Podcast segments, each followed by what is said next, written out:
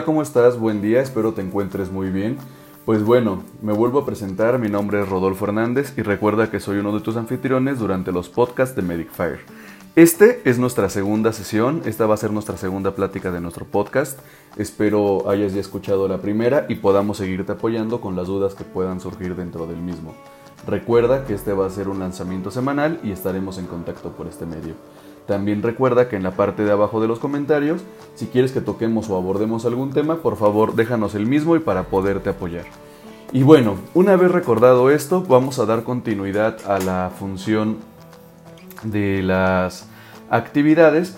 Y bueno, recordemos algo importante sobre la función del sistema de comando de incidentes que era que estábamos platicando los requisitos que necesitaban, cuáles eran las condicionantes y qué es lo que buscamos dentro de la actividad del mismo, sobre todo pensado en nuestra seguridad. Recuerda que lo que más nos importa a nosotros es nuestra seguridad.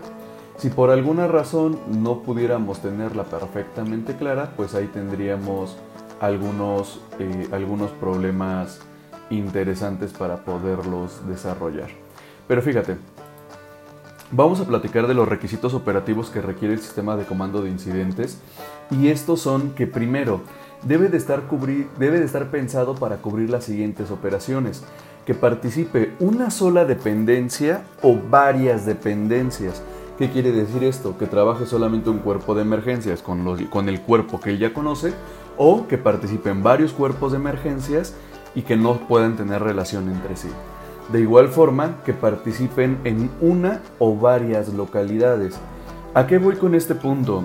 ¿Qué pasaría si la emergencia es tan grande que no solamente se requiere eh, el sistema de comando de incidentes en un solo lugar de la comunidad, sino se requiere en dos o tres puntos o inclusive fuera de nuestra comunidad por completo? Entonces debe de tener esa capacidad de poderse aplicar en varios, en varios sitios sin que nos afecte de ninguna manera la operación. De igual también debe de ser capaz de adaptarse a cualquier tipo de emergencia. Tenemos que tener la habilidad de aplicarlo para cualquier tipo, cualquier tipo de emergencia. Tiene que tener la capacidad de adaptación a nuevas tecnologías. Este es un punto básico para las emergencias, ya que si tú no adaptas nuevas tecnologías que nos puedan facilitar el trabajo, tendremos, seguiremos haciendo trabajos artesanales y no nos va a garantizar de manera real una adecuada atención y una adecuada respuesta también debe de crecer de manera lógica. ¿Qué quiere decir esto? Que si es un evento pequeño con a lo mejor tres o cuatro personas, es más que suficiente para que lo puedas cubrir.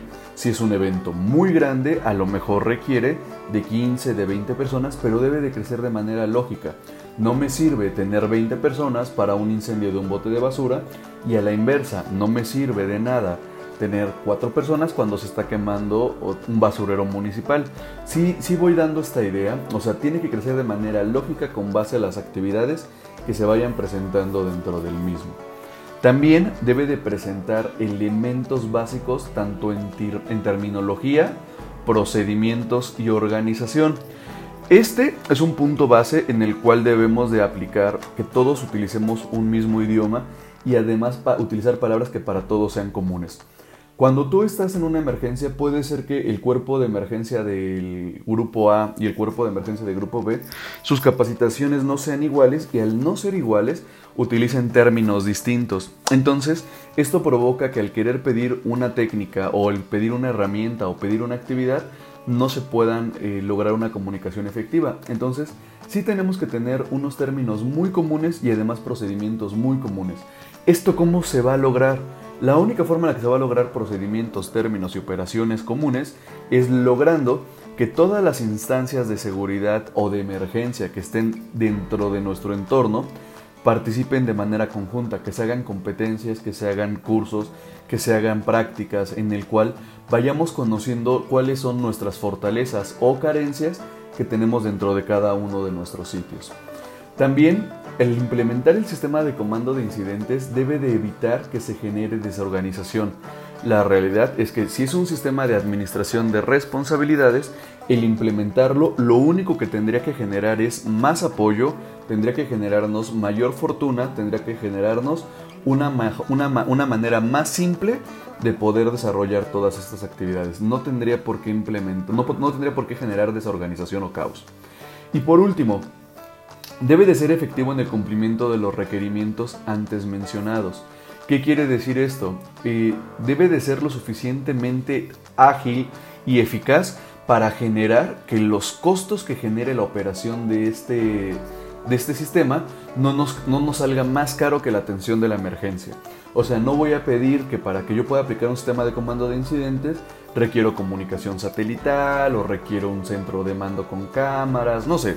O sea, debe de ser implementado con un costo bajo y además debe de mantener costos de mantenimiento también económicos. ¿A qué se refieren costos de mantenimiento? Puede ser el simple hecho de las prácticas, o sea, el hacer estas prácticas tiene que mantener estos costos, o puede hablar también del punto en el cual si tenemos una instalación como por ejemplo podría ser un vehículo automotor, pues el que efectivamente requiera que pues se lleve de un lado a otro el mantenimiento del vehículo, etc. Entonces, fíjense, esos son los requerimientos operativos. Son las cosas que requerimos de base para que esto pueda funcionar. Son ocho pequeños puntos a los cuales no nos podemos equivocar y no podemos tener carencias, ya que sin estos tendríamos ahí puntos de, mejora. Ahora, ¿cuáles son los componentes del subsistema del sistema de comando de incidentes? Platicamos ya un poquito esto en los, en los requerimientos, pero fíjense. Primero, requerimos terminología común. Recuerda, un subsistema del sistema de comando de incidentes es terminología común, tanto en funciones operacionales como en recursos materiales como en instalaciones.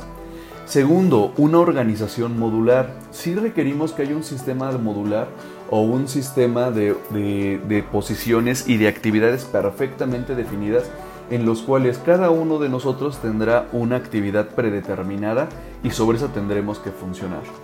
Otro punto importante son comunicaciones integradas. ¿A qué se refiere esto? Podría ser que entre dependencias o entre localidades no se, no se tenga la misma frecuencia de radio. Aquí tendríamos que garantizar que pudiéramos integrar las comunicaciones de todas las dependencias, de todos los lugares, de, todos los, de todas las localidades, a una sola para no tener que estar eh, retransmitiendo los mensajes y en ese inter se pueda perder información importante. De igual forma, requerimos una estructura con un mando unificado. El tener un mando unificado nos va a generar grandes ventajas. ¿Por qué?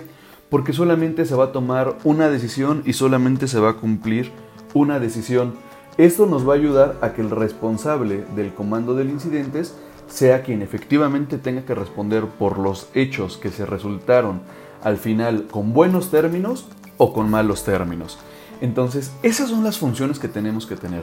Hagamos un repaso rápido para que lo podamos considerar. Recuerda, requerimientos operativos debe de estar pensado para cubrir cualquier tipo de operación en cualquier lugar con una o varias dependencias sin importar el, accidente que haya sido y la cantidad de personas que se estén ocupando.